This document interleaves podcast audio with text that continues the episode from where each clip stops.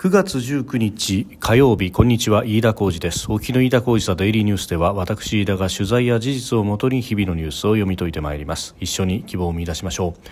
今日取り上げるニュースまずは国連総会をめぐる外交でありますが就任したばかりの上川外務大臣が、えー、アメリカのブリンケン国務長官と対面で会談をしました、えー、また国連総会に合わせて、えー、G7 外相会合も主催をしたということであります。それから ASEAN が初の合同軍事演習を始めたということであります、えー、中国に対しての組織の連携結束を示すのが狙いということでありますが、まあ、その中身というところは、まあ、基本的に、えー、うん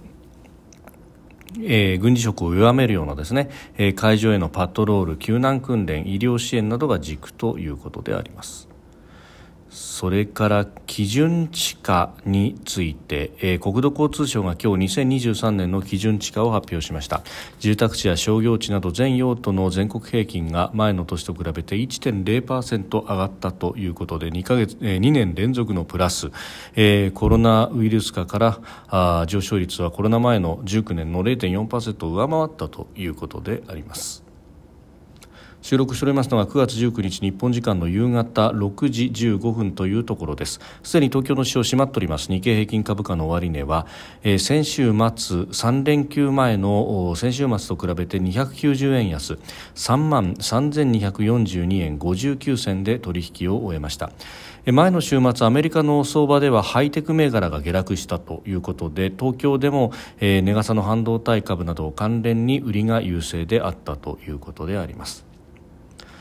えさて国連総会をめぐる外交上川外務大臣が、えー、就任後初めてアメリカのブリンケン国務長官と対面で会談をしたということであります、まあ、電話ではすでに会談を行っていたと就任直後ということでありましたが、まあ、実際に会ってということは初めて、まあ、その中身としてはですね日米同盟をさらなる高みに引き上げられるように一層連携を深めていくということで、まあ、規定路線通りというところではありますけれどもまずはその確認、えー、そして、うん、その後 G7 の外相会合も主催をしております。えー本格外交デビューというようなことも言われておりますけれども、まあ、この中で、えー、11月の7日8日に東京で対面の外相会合を催すということを決めたということです、えー、ウクライナ情勢について協議をするということまた中国に関しても率直に関与し中国に直接懸念を表明することの重要性を改めて強調したということであります。えーまあ、G7 としてですね、まあ、一致できるところというのは非常に多いというところでありますが、まあ、あこの、えー、外相会合そして東京での会合というものも、まあ、前任の林外務大、え、前外務大臣、えーまあ、さらには事務方がすでに詰めていたところを、うん、規定路線通りしっかりやりますよということ、まあ、あここがね、えー、変わることなくやるんだということを、まあ、示すのが、まあ、ある意味外交の継続続という意味でですね、えー、他の特に G7 各国他の国々に対して、えーミスリーディングしないためにも重要というところであります。でまた、まあ、上川さんはハーバード大学のケネディスクールの出身でもあるということで語学も堪能でいらっしゃると、えー、いうことでありますので、まあ、その辺で、えコミュニケーションも密にできるというようなことも言われておりますが、まあ、他方ですね、えー岸田総理大臣が、まあ、今回の改造の眼目ということをおっしゃった中に、えー、外交安全保障というものは3つの柱の1つだというふうにおっしゃっていました。にもかかわらず、えー、外相防衛省両方とも交代をしたということがありますので、まあ、どちらかというとこの上川さんには、えー、実務の部分をしっかりとやってもらってそして、まあ、あ首脳外交というある意味華やかな部分の果実というものはすべて、えー、岸田総理が取っていくと、まあ、だからこそ自派閥のそして、えー、実務派という方を外相に据えたということがあると、まあ、自派閥で次を担うという林さんではなくというあたりもですね、まあ、首脳外交をやっていこうとしているということを言えば聞こえはいいですが、えーまあ、ライバルは、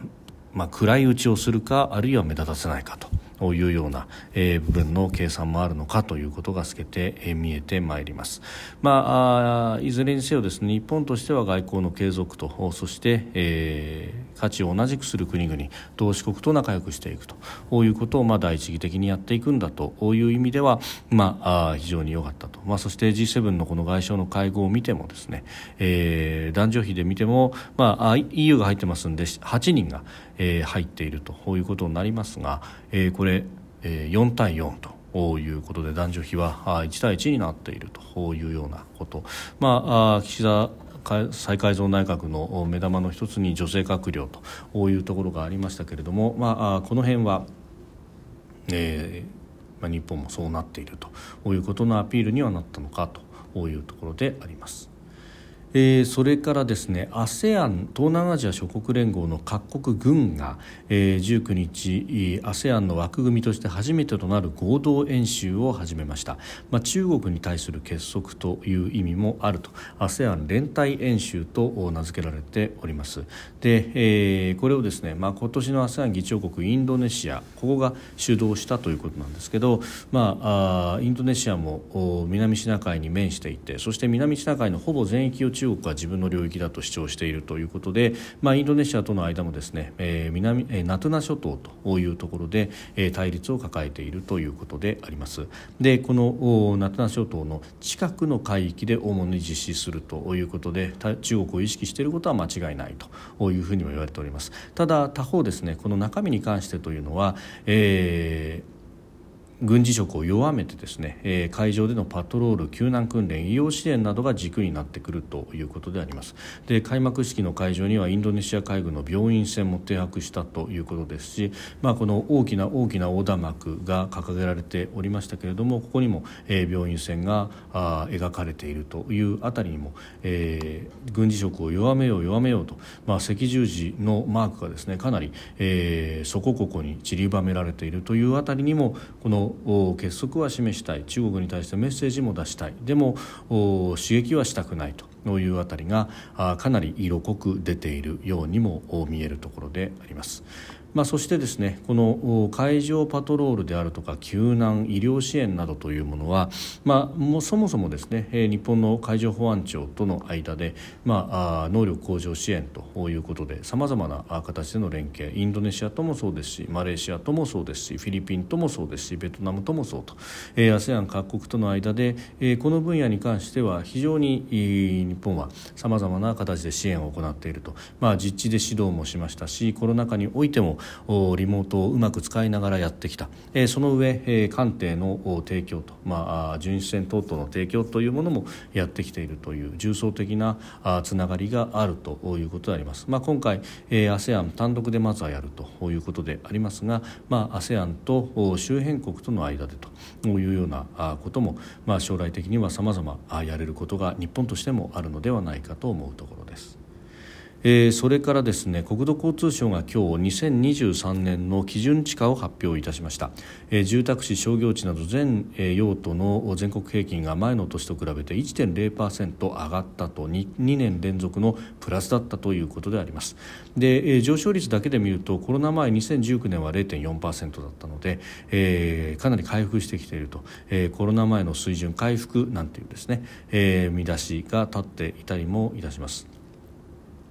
まあ、あ東京はかなり伸びているということも言われておりますけれども、まあ、地方圏でも住宅地もマイナスだったものがプラスに転じてきたりだとかこの地方圏の住宅地の上昇というのは31年ぶりだということなので、まあ、そう考えるとですね、え徐々にではあるけれども、まあ、都市圏だけでなくと広がりを見せてきているというようなことも言えそうです。まあ、インバウンドのなどなどもあって、え地方4市札幌仙台広島福岡という、まあ、それぞれの中核にあたる都市は、えー、全国平均以上のあるいは三大都市圏東京大阪名古屋どこよりも上昇率が大きいということになっておりますので、まあ、この辺の拠点にですね、えー、人物そして金も集まってきているというようなことが言えるのではないかというところであります、まあ、他方ですねこの地価の上昇というものを、まあ、都心やその周辺住宅地で引っ張っているということは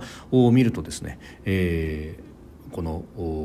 タワーマンションというものの存在と、まあ、これがあどう日本の都市そのものを変えていくのか、まあ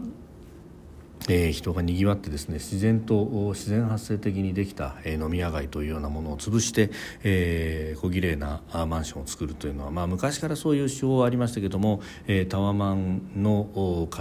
開発ラッシュというものでですねこの復興再開発そういったものが多くなってきております、まあ、こういったものがその町の個性をどこまで引き継げるのかあるいは消してしまうのか新しいものを作るのかというところは、まあ、うん議論がされているところでありますが、まあ、ただ、えー、そうした、まあ、零細の小さなですね、えー、商店とあるいは飲食店というものほとんど地権者がいないと。いうところで、まあ、こういった声がどこまで反映されているのかというのは甚だ疑問だという指摘も出てまいりました、まあ、この辺を全体として都市をどう作っていくのか、まあ、やっぱりこういう大きなものを作るということは、まあ、非常に説得力もあるし行政としてもお金を投じやすいと再開発もしやすい。でその上例えばそれまでの密集した商店街といういうものに比べると、えー、防災の機能も高いとということもあって、えー、こうした再開発をしようというのは、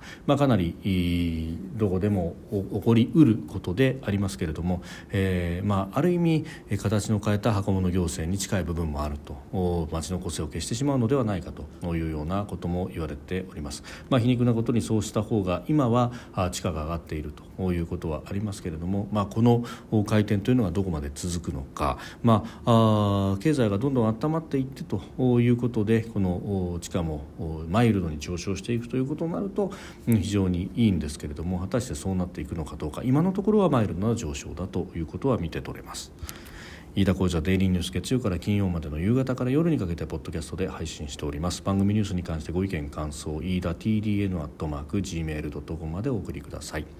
飯田浩司はデイリーニュースまた明日もぜひお聞きください。飯田浩司でした。